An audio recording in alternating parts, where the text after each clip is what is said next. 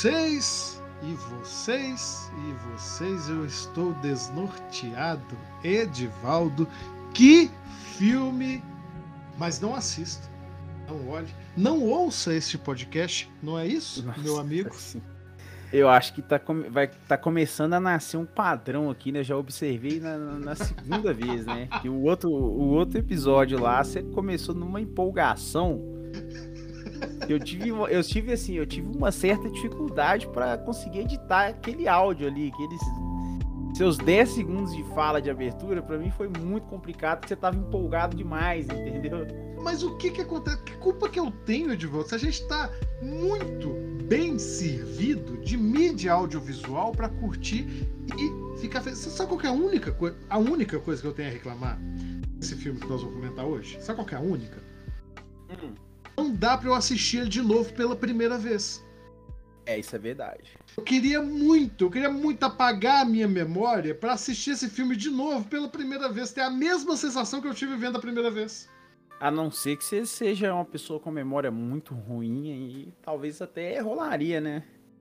É, mas eu, infelizmente, eu ainda não sou essa pessoa, vou chegar lá, mas Edivaldo, conte para o nosso, nosso público, nossas ouvintes, nossos ouvintes queridos, extremamente inteligentes, garbosos, que já viram o título e já sabem qual filme que a gente vai falar, refresca a memória deles eu juro, eu juro que eu ia fazer essa piada achando que você não ia fazer, velho. Eu falei, ah, não, vamos, vamos abraçar as tradições aí, né, velho? O que, que a gente cria, a gente abraça. Fala aí pra eles, qual que é o filme que nós vamos analisar oh, hoje? A gente vai falar sobre o Nope, ou como ficou traduzido, Não, Não Olhe. Que, por sinal, o, grande amigo nosso, o Luiz, é, já participou aqui também. Ele falou que é um spoiler do filme. Eu falei, cara, não, não é um spoiler do filme. Eu acho que é spoiler. Mas também não faz diferença, eu acho. Não... eu não acho que faz diferença, mas eu preciso mais uma vez jogar aqui o meu, o meu hate sobre as traduções de filmes que fazem aqui neste nosso grandioso país, porque, putz, grila, né? É, é, sabe, nananina não. Ia funcionar tão melhor. Ia funcionar tão melhor, cara. Nananina não. Ou então, ou melhor ainda, nem fudendo. Cara, eu, Olha que título bom. Eu tô dentro da sua mente, eu já sei que você já tá matutando de colocar o nananina não no título do podcast. ou talvez eu coloque nem fudendo. nem, nem fudendo. Nem fudendo que eu olho. Mas é isso. É o grandioso Nope do nosso amigo diretor maravilhoso, cheiroso, fantástico. Eu esqueci o nome desse, Júlio? Jordan Peele. Isso aí. Não. O quê? Corta eu falando que eu esqueci, que eu esqueci. Ah, tá. Achei que você tava fazendo uma piada. Aí. Não, não tava, não. Puta que pariu. acabei de falar que minha memória é boa. É. Eu acho que isso aqui não deveria nem sair na edição, não, tá? Vou deixar você decidir. Mas enfim, é, vamos discutir aqui muito rapidamente sobre este filme, suas abordagens narrativas, suas possíveis referências e como contar uma boa história com um topo que muitos consideram que já está batido. Vamos lá, de volta. Vamos lá. Então vamos de sinopse, né? Um novo filme de terror do diretor Jordan Peele, de Corra e Nós, em Não, Não Olhe, uma cidade do interior da Califórnia começa a ter eventos bizarros e extraterrestres. Uma dupla de irmãos interpretados por Kiki Palmer e Daniel Kaluuya, o grande Danielzão aí, possuem um rancho de cavalos e são vizinhos de um parque de diversões de uma série de televisão do personagem interpretado pelo Steven Yeun, inspirada no Velho Oeste. Os dois são testemunhas de eventos bizarros e discos voadores. Que sinopse interessantíssima, hein? Que sinopse interessantíssima. Mas assim, você é, tem um costume aí, uma piadoca interna, né? Que muita gente repercute aí. Eu discordo totalmente que o Villeneuve é o cara que não errou. Eu acho que a alcunha de o cara que não errou vai pro Jordan Peele, porque o homem não erra o homem não erra. Disse claramente uma pessoa que não assistiu o Twilight Zone dele. Mas ele dirigiu? dirigiu, pior que dirigiu. Ah, não, então. Dói, dói o homem não. Ah, então, correção. O homem não erra nos filmes. No cinema. Porque cinema. Na série, realmente. Depois a gente pode fazer aqui, talvez, alguns drops, se vocês quiserem, analisando os episódios de, de Twilight Zone do Jordan Peele. Inclusive, inclusive, vamos jogar isso aqui agora pra galera. A gente tem feito muitos episódios sobre coisas que a gente gosta. Porque essa que foi a pegada desse programa, né?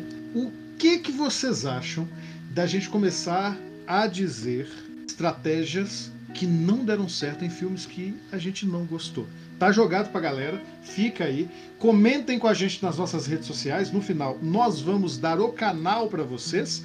E fica aí matutando se vocês vão achar legal. Sabe por quê, Edvaldo? O pessoal gosta, o pessoal gosta de hate. O pessoal gosta. O pessoal gosta de ódio. Então, assim, às vezes se a gente jogar um pouquinho de ódio, as pessoas vão vir e vão ver também o nosso amor. E no nosso amor elas ficam. Mas vamos encerrar este bloco. Eu não coloquei o tempo para contar do jeito que eu deveria ter colocado, não faço a mínima ideia quanto tempo esse bloco está durando, mas já falamos tudo que é necessário e no próximo bloco nós vamos falar sobre a narrativa de Nope. Vamos lá de volta? Yes! What's a bad miracle?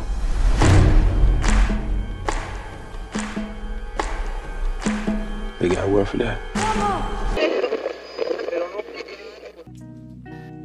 Olá, meus amigos! Não vou deixar a peteca cair com animação aqui, porque esse podcast é animado e quando tem coisa boa pra falar, a gente fica mais animado ainda. Então, vamos lá falar da narrativa?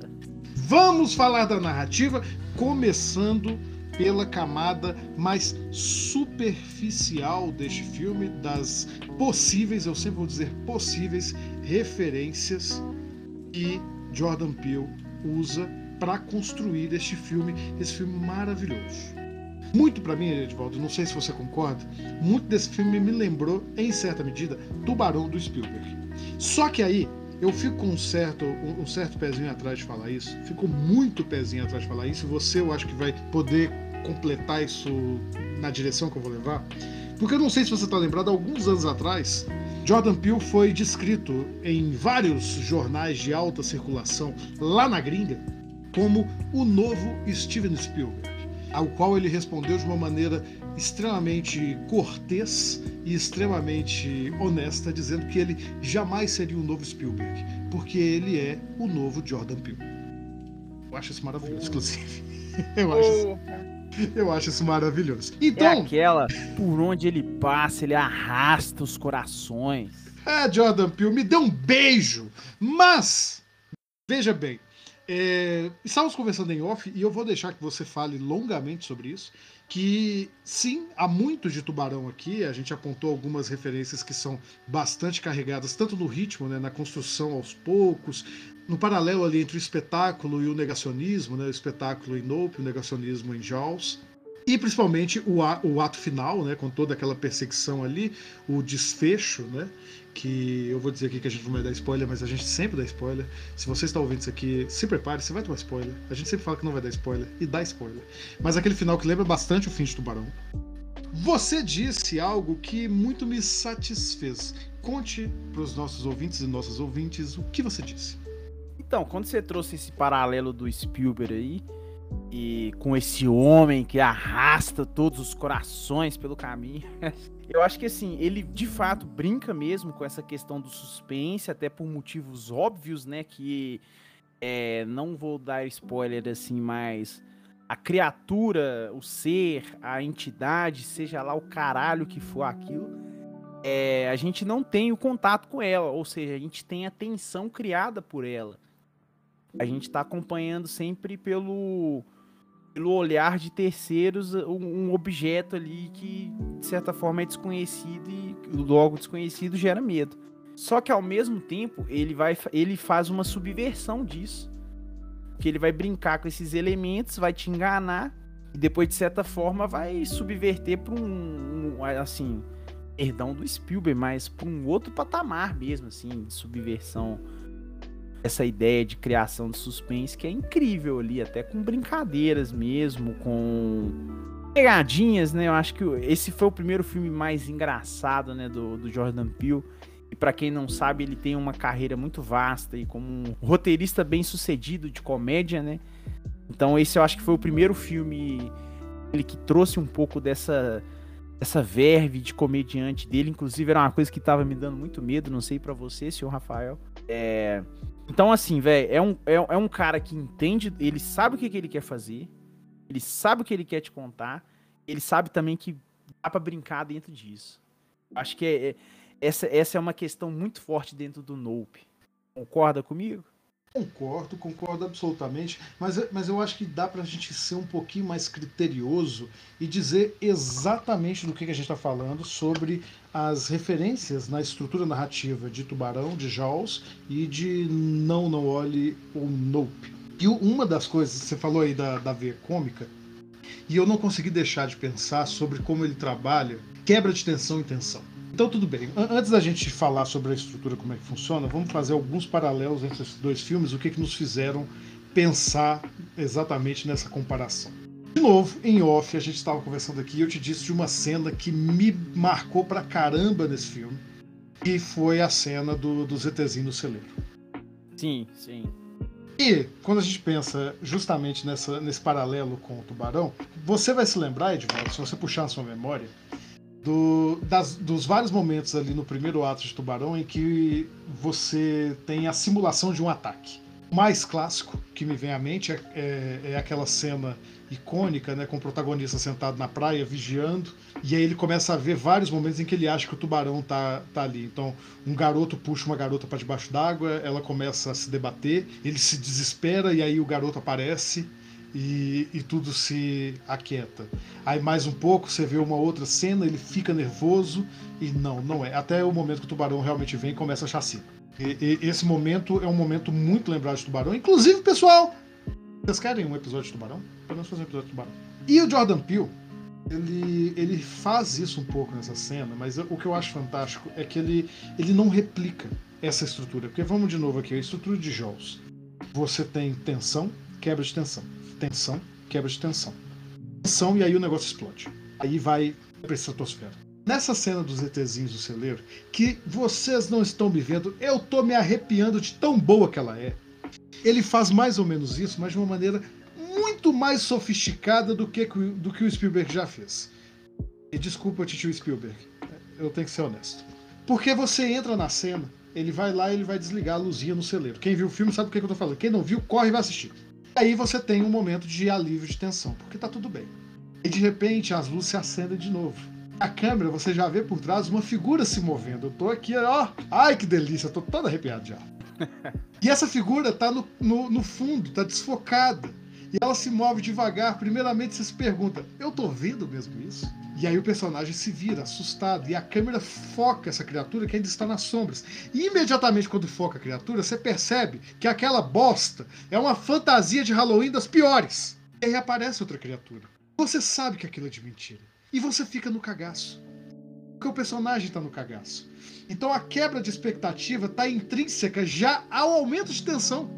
Percebe como é que ele não te deu tempo de respiro? Ele embutiu o respiro dentro da própria curva de tensão. Sim. Logo depois, quebrá-la de uma vez e te aliviar antes do filme de fato engrenar ali na sua espiral de suspense do, do segundo ato. Fazer isso. Não só fechar aqui, fazer isso para mim demonstra um controle justamente dessas habilidades que você disse, de equilibrar a habilidade em escrever comédia com a habilidade de, de escrever o suspense e colocar isso de uma maneira tão orgânica que funciona. Isso é fantástico. Eu nunca vi isso ser feito no cinema, cara. Eu não tô mentindo pra você, eu nunca vi isso ser feito no cinema. Pra mim isso é inédito. E, e o Jordan Peele merece todos os créditos e louros por conseguir fazer uma cena tão bem acabada e de tanto bom gosto, que se fecha de maneira tão coesa, sabe? Você sai daquele livro assim, ok, o que, que, que, é isso? Você sai sentindo o que, que o personagem tá sentindo naquele momento de eu tô ficando doido. Isso é muito bom.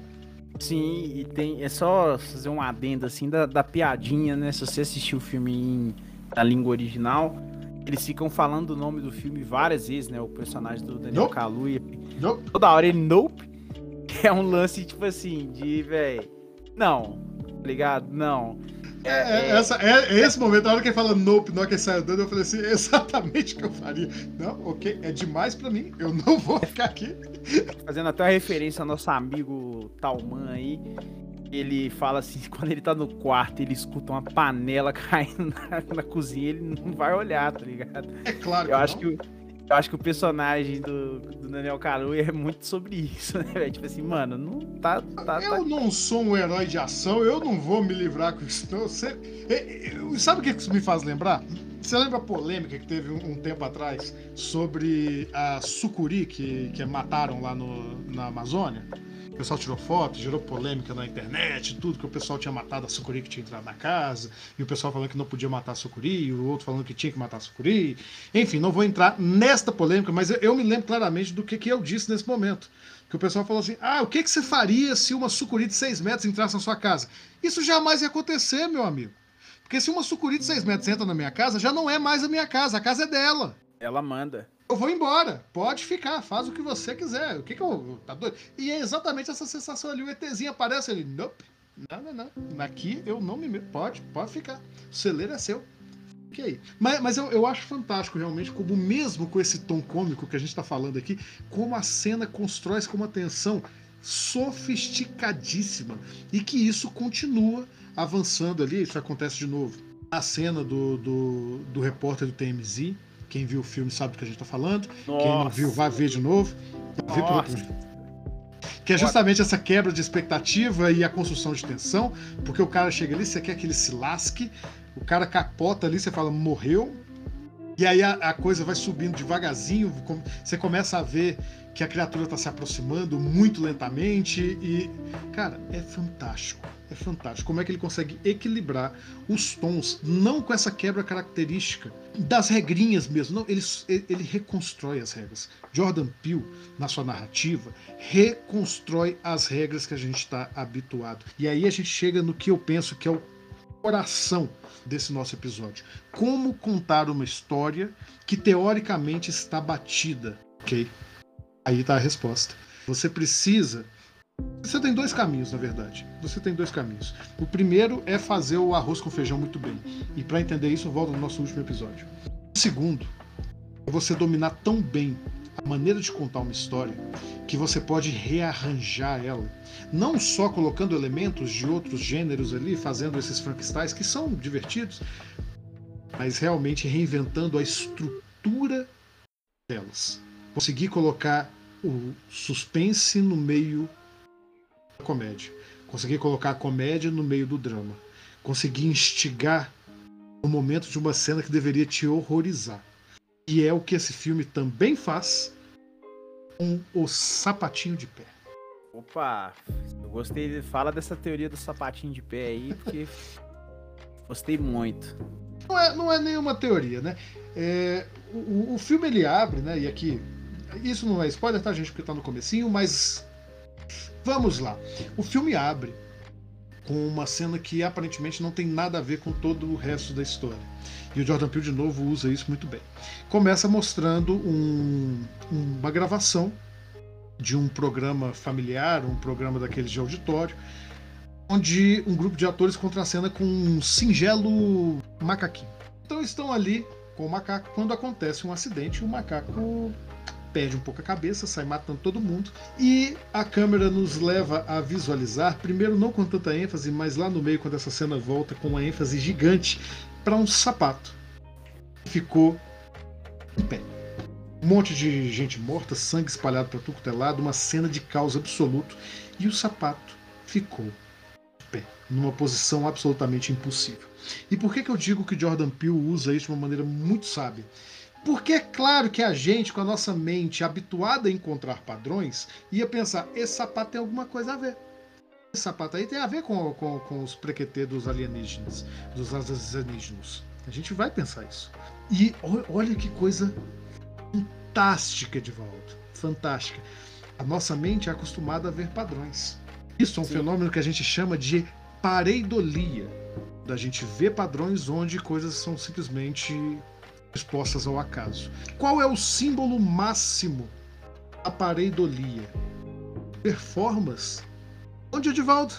As nuvens. Onde? Ver formas nas nuvens. Você tá encontrando o padrão que Jordan Peele fez nesse filme, Edvaldo? Pode crer, pode crer. O camarada é muito bom e ele coloca isso. E lá, lá pra metade do filme você vai entender. E a- agora lá vem uma- um grande ponto. De verdade, gente, não dá pra analisar sem falar coisa. Então vá ver o filme. Que é o momento em que o OJ, o personagem principal, ele pergunta pra irmã dele o que, que é um mau milagre. Milagre tem sempre que ser bom? Um milagre não pode ser uma coisa ruim? O que, que é bom e o que, que é ruim, Edvaldo? Difícil. Vê como é que o Jordan Peele já se supera ao Spielberg daí de novo, porque ele tá dominando a narrativa, mas ele tá colocando mais.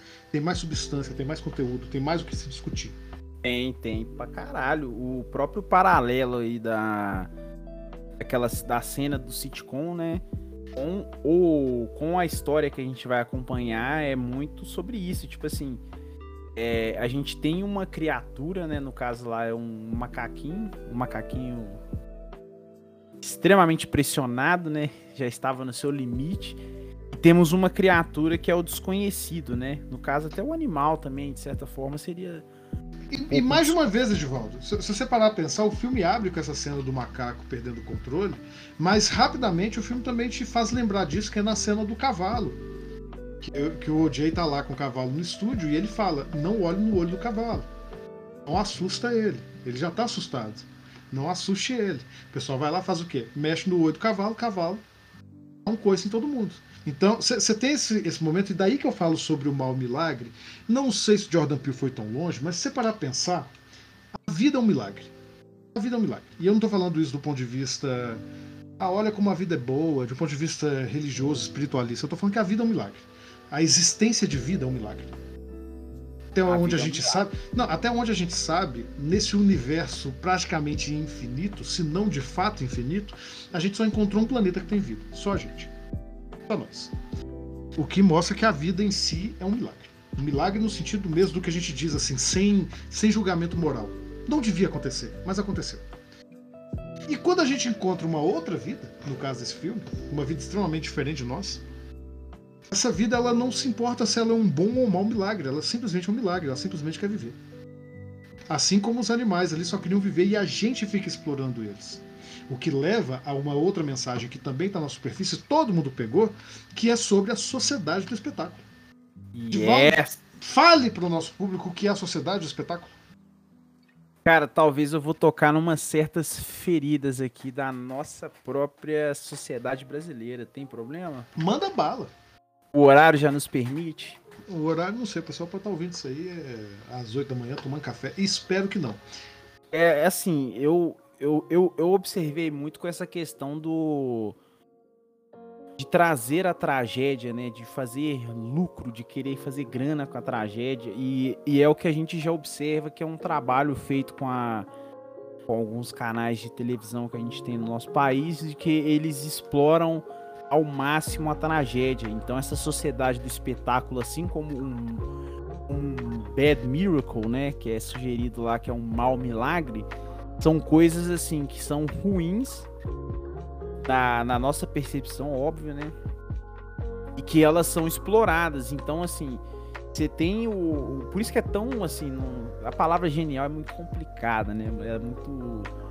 Ela é muito sisuda pra falar dela, mas eh, esses paralelos, assim, de você ter um animal que deveria estar na, na vida selvagem, eh, sendo em tese domesticado, sendo pressionado a ser um entretenimento, quando esse animal se revolta, ele tá errado, tá ligado? A sociedade, tipo assim, vai vai tratá-lo como um- uma ameaça, o que, tipo, assim, não vou dar spoiler, mas o paralelo é muito o círculo, né, o cerco dentro dessas histórias são muito bem fechadas, tanto quanto a própria criatura em si. E há uma tentativa, né, de explorar aquele fenômeno, mesmo que não, sa não, não soubesse o que, que era exatamente aquilo, mas antes mesmo do conhecimento do que era a criatura, já existia a questão de espetacularizar, né? De fazer grana em cima daquilo, mesmo sem entender qual é o perigo daquela situação. Mesmo os Então, protagonistas. mesmo os protagonistas, que é o que é uma, uma das outras camadas, assim, velho, esse filme só vai crescendo, velho, dentro de você, só vai crescendo. Porque você vai ter, por exemplo, um paralelo de pessoas que, por exemplo, que. Até o próprio cavalo, velho, se você for parar pra pensar, tá ligado? Depois a gente entende o que, que acontece com os cavalos, a forma como as coisas são tratadas, a forma como tudo é descartável, né? Na, em prol do show, né? Em prol do, do, do palanque. E a forma também como aquilo se volta, né? Como você falou da questão do, repórter do, da TMZ, como um próprio cara que seria, tipo assim, uma referência em filmagem de. de ah, isso é muito bom, cara. De situações impossíveis. E, assim, a espetacularização de todas as formas possíveis. Então, tipo assim, ele cria uma adversidade, né?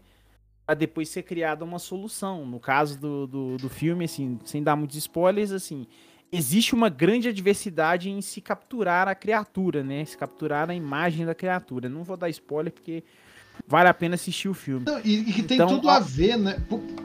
Você falou que o Luiz disse que era spoiler, eu disse que eu concordo com ele, e você falou que não, mas tem, cara. Sabe por quê?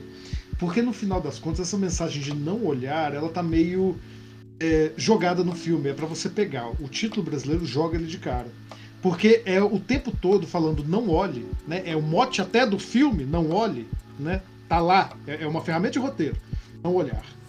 Mas ao mesmo tempo, tudo que, que a gente quer como espectador e tudo que o público que tá dentro do filme quer é olhar. O tempo todo Sim, tentando filmar, o tempo todo tentando fotografar, enquanto Caralho. que não olhe, entendeu? Não olhe, deixa o bicho seguir. E, e eu, posso... Não, não vou dar fechar. um spoiler. Não vou dar um spoiler. Mas assim, quando chega num apogeu do filme, quando você de fato está vendo. Você está vendo, só vou falar isso, você está vendo. Aquilo é uma figura tão não usual a, a, a, ao ser humano, assim, num nível que a gente não consegue se familiarizar de forma nenhuma. Quando eu tava vendo essa cena em tela, foi uma parada assim que para mim ela o filme já tinha me capturado, já tava. Já tinha comprado pra caralho a premissa do filme. Mas quando eu vi aquilo, eu falei, mano, aqui Jordanzinho arrastou mais um coração e ganhou a pecha do homem que arrasta os corações. Mas aí eu tenho que te perguntar, Edvaldo. Você ficou com pena do bicho? Pergunta pessoal, porque eu fiquei.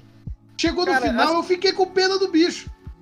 Mas é assim, deixa eu dar mais um paralelo então, que, que não é uma reflexão minha, mas eu achei muito interessante. Tem um game assim que inclusive é o meu favorito, chama Shadow of the Colossus. Muito bom. É, sim, não sei, chovendo molhado. É quem não conhece, a premissa do filme é o quê? Um jovem quer ressuscitar a alma de uma, uma, uma mulher e, e ele vai fazer um jogo perigoso com deuses antigos que propõem dele ele ter que matar 12 criaturas para poder trazer a moça de volta à vida. Os 12 colossos. Os 12 colossos. Então, tipo assim, na medida que você vai matando as criaturas, você tem um objetivo, só que você vai pensar assim, cara, é, a gente tá fazendo o quê? A gente tá entrando no espaço da criatura, ela tava lá de boas, não tava fazendo mal para ninguém, inclusive é, nenhuma delas, a primeira instância, seria seria agressiva, né? A não ser que você invadisse o espaço dela. E você vai lá para matá-las. Então, tipo assim, concordo plenamente, assim, a gente fica com dó da, da, da, da criatura. Eu acho que isso aí talvez é, é, mais Lovecraft que o próprio Lovecraft, né, velho? Que é uma coisa. É o inominável, a gente não consegue. tá ligado? Quando eu falando, pra falar sobre essa sociedade do espetáculo, vale uma curiosidade depois do filme Tubarão do Spielberg, as pessoas começaram a matar mais tubarões. E caso os nossos ouvintes, nossos ouvintes que, que são muito inteligentes, queiram saber desta pequena trivia, é, tubarões matam em média 10 pessoas no mundo por ano. Enquanto que os seres humanos matam em média 70 milhões de tubarões por ano. Quem que é o monstro? Exatamente. E aí eu acho que é muito acerto você colocar. Eu tenho sentido isso muito, viu? Eu, eu, eu não tô aguentando mais ver filme em que bicho morre. Mesmo que seja um bicho super esquisito, que eu nem consigo reconhecer como é que ele funciona. Mas no final, fiquei com uma dosinha daquele bicho. E, e, e que é outra coisa. Isso também faz parte do espetáculo, né? Isso faz e, parte assim, do espetáculo. Até um, até um outro paralelo, assim, uma, uma, mais uma outra interpretação que eu tive assistindo E talvez seja um paralelo até com as terras dos indígenas, tá ligado? Como a gente, assim, como o, o colonizador chega com esse tom impositivo e quer simplesmente tomar aquele espaço, tá ligado? Então, tipo assim, se a criatura tava ali, foda-se, eu quero estar tá aqui agora, então nós vamos ter que dar um jeito de sumir com essa criatura, tá ligado?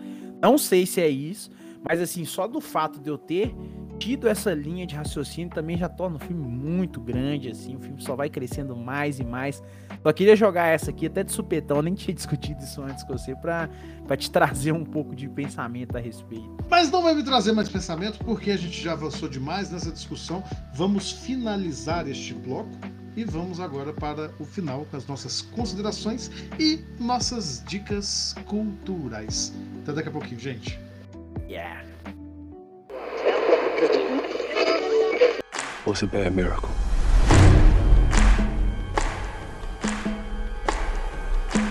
They got word for that. E assim chegamos ao final deste episódio em que falamos pouco de narrativa, falamos muito sobre a qualidade do filme, mas é isso aí também.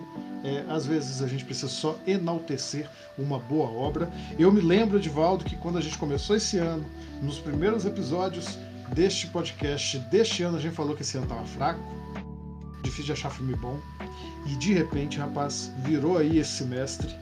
Só teve coisa maravilhosa. Eu só tenho a agradecer por tanta coisa boa que tem saído de julho tem, pra cá. Tem coisa boa para vir também, viu, Guerreiro? Vamos lá, né? Vamos, vamos, vamos, encarar este ano aí, porque as coisas, as coisas viraram, as coisas melhoraram. E, e, e vamos ser felizes, né? Vamos aqui rapidamente às nossas indicações culturais. Você primeiro, meu amigo, meu companheiro. Então, vou dar uma indicação meio óbvia, né? a minha indicação de hoje é o filme Sinais, do M. Night Shyamalan. Não precisa explicar muito não, né? Acho que quem, quem é cinéfilo aí já, já vai entender que tem ET, tem o desconhecido, tem o medo. Brasil. Tem Brasil. Tem Passo tudo. Fundo. Passo Fundo, Minas Gerais. Hein? Uma, uma, só uma trapaçazinha assim também. Vocês falam, você fica reclamando que eu falo mal do cara, mas eu vou, eu também acho que uma indicação extra aí é, é a chegada do, do Villeneuve, que trata um pouco disso, né? O medo, o medo do desconhecido de uma forma surreal, né? Enfim, mas qual que é a sua indicação aí, meu querido? A minha indicação eu prefiro não fazer. Você prefere não fazer? Prefiro não fazer indicação. e essa piada só vai funcionar para quem já leu. Minha indicação é Bartleby, o escrivão. Apenas pelo paralelismo entre prefiro não fazer e não não vou olhar. Não olho. Não vou olhar. É, Bartleby é um livro escrito. Um livro curtinho, gente. Você consegue sentar e ler. E dá para sentar e ler, viu? De verdade, tem pouquíssimas páginas, é muito divertido de se ler. Trabalha muito bem, assim como a gente está falando aqui, essa interface assim, entre sentimentos. É um livro extremamente cômico e profundamente trágico. Que é a minha recomendação para você, de volta, você vai adorar esse livro. Conta é, a história de Bartleby, o escrivão que, bom, prefiro não dizer o que acontece. É, é, do escritor Herman Melville, o mesmo gênio que nos trouxe Mob Dick. Que se parar pensar também tem a ver, porque a gente falou de tubarão, Mob Dick, caça-baleia, caça-tubarão. É, enfim, tá tudo super relacionado, tá vendo? Nós estamos nós um episódio muito fechadinho, muito coeso. E eu não vou ficar me estendendo muito, não. Essas são as recomendações de hoje. Vai lá, pegue tudo. É, o filme, o livro vocês conseguem encontrar, vocês sabem como. Eu não vou te dizer como. É, biblioteca, é claro que eu estou falando, streaming, não estou falando de outra forma. A gente, fala, a gente orienta outra coisa de volta? Não. É, bibli... Biblioteca e streaming, tá, gente? Biblioteca e streaming, streaming não, streaming, streaming, né? É, e como é que as pessoas podem ajudar a manter esse podcast vivo de volta? Então, velho, temos algumas formas, né, de nos apoiar. A primeira é a que você já está fazendo, que é ouvindo o nosso podcast, que nos deixa bastante feliz, bastante empolgado e bastante focado em dar continuidade nesses projetos que são maravilhosos. Então, juntamente com essa forma de ajuda, você também pode compartilhar manda para aquele seu amigo lá que tá na dúvida, ou que já assistiu o filme e não entendeu muito bem. Não vai achar explicações do filme aqui, porque não é a nossa função fazer isso. Mas assim, você vai achar um bate-papo interessante sobre o filme, trazendo algumas nuances aí que a gente achou interessante de trazer. E a outra forma é fazendo um singelo Pix. Singelo, querido, que aquece os nossos corações de qualquer valor pela chave Pix Edivaldo assis.umdetudo@gmail.com. Repita! assis.umdetudo@gmail.com você fazendo o Pix, você ganha diversos benefícios. Quer dizer, não são tantos assim, mas você pode indicar para a gente, obrigar a gente a fazer uma resenha, obrigar a gente a analisar uma obra de ficção do seu agrado. Também pode aparecer para a gente aqui mandando áudios e, e pontuando aqui a nossa conversa, como também participar das nossas lives no YouTube. Além disso, você também pode assinar a nossa newsletter, onde você vai receber dicas semanais do que assistir, do que ler, do que ouvir e, é claro, também conteúdo antecipado diretamente no seu e-mail e, eventualmente, um sorteio de livrinhos, né, Edvaldo? Exatamente. Então, Logo mais novidades. Logo mais novidades. Essas são as formas de você nos ajudar. A gente sabe que o tempo está difícil, esse ano está difícil para todo mundo, então realmente só apoiem se você realmente puder. Não, não, não tire aí o leite da boca das suas crianças para poder colocar leite na nossa boca, que nós estamos bem crescidos, tá? Enfim, essa frase ficou esquisita, né? Bastante. Ok, tudo bem. É, de toda forma, quero aqui fazer uma lembrança muito rápida de dos apoiadores desta última quinzena. Começamos essa, essa, esse trabalho de relembrar e agradecer a vocês nominalmente. Então preciso agradecer aqui ao Luiz, a Ked, a Mari, a Ana e eu acho que por enquanto é só. Se você também quer receber aqui um agradecimento, um beijo, um beijo aqui, ó, carinhoso, calma aí, ó. Um beijo aí na, na, no seu lóbulo da esquerda. Da, da, da, lóbulo da esquerda. no lóbulo da orelha esquerda. Então, basta aqui colaborar com o Pix na próxima quinzena. E aí, Setivaldo, temos um episódio? Temos um ótimo episódio, um ótimo filme. Ótimo é gentileza sua. Um beijo, gente. Até daqui a 15 dias para mais um Enredo Perfeito. Ah, é, as lives do YouTube elas estão paradas por um tempo, tá? Vocês vão passar alguns dias aí mais ou menos sem a gente, mas é porque a gente está preparando novidades. Sigam a gente nas redes sociais, Edivaldo em arroba Edivaldo não faz rock e no meu caso com o arroba Assis underline foto, assim com F mesmo, sem estrangeirismos. Meus amigos, o Edivaldo vai ser publicado na sua primeira antologia poética. Antologia essa organizada, entre outras pessoas, por Rogério Salgado. E Edvaldo, quantos poemas você vai ter aí da, à sua disposição no livro? Vai ser um poema e um texto. Poema. Um poema e um texto. Um poema e um texto. Sabe o que eu fiquei lembrando? O quê? do, daquela cena, desculpa, não tô te diminuindo, não, até porque eu vou te comparar com o protagonista do filme. Na, naquela cena do Homem-Aranha no Aranha Verso. Ah. O, o Peter Parker vai apresentar o Miles para os outros Homens-Aranha. E fala assim: esse menino é muito bom, veja o que, que ele faz. Ele, ele fica invisível. Aí o Miles para, eu não consigo controlar ele. Ele não consegue controlar, mas ele consegue dar choquinhos. Ele, não sei, ele não sabe ainda. que eu tô aqui. Fala quantos textos vai ter? Um poema e um texto. Um poema e um texto. Olha que maravilha. Mas é mesmo, tá, gente? É que eu não deixo. Só eu posso zoar o Edivaldo, tá? Se alguém for zoar o Edivaldo, vai se ver comigo. Edivaldo, a gente te ama. Se amo. for pra me zoar, faz um pix aí. Manda na descrição do pix a zoeira. Não, mas falando sério, é uma grande conquista, tá, gente? É uma grande conquista de verdade, Edvaldo. Meus parabéns. É muito legal quando a gente é publicado pela primeira vez, assim, sentir o cheirinho do livro impresso. Eu estou muito feliz e mal posso esperar para receber aqui o, o, o, a minha edição que eu vou comprar com você assim que sair. Acompanhe o Edvaldo nas redes sociais dele, gente, que ele vai anunciar lá. Um beijo, acabou? Acabou. Acabou. Até mais, pessoal.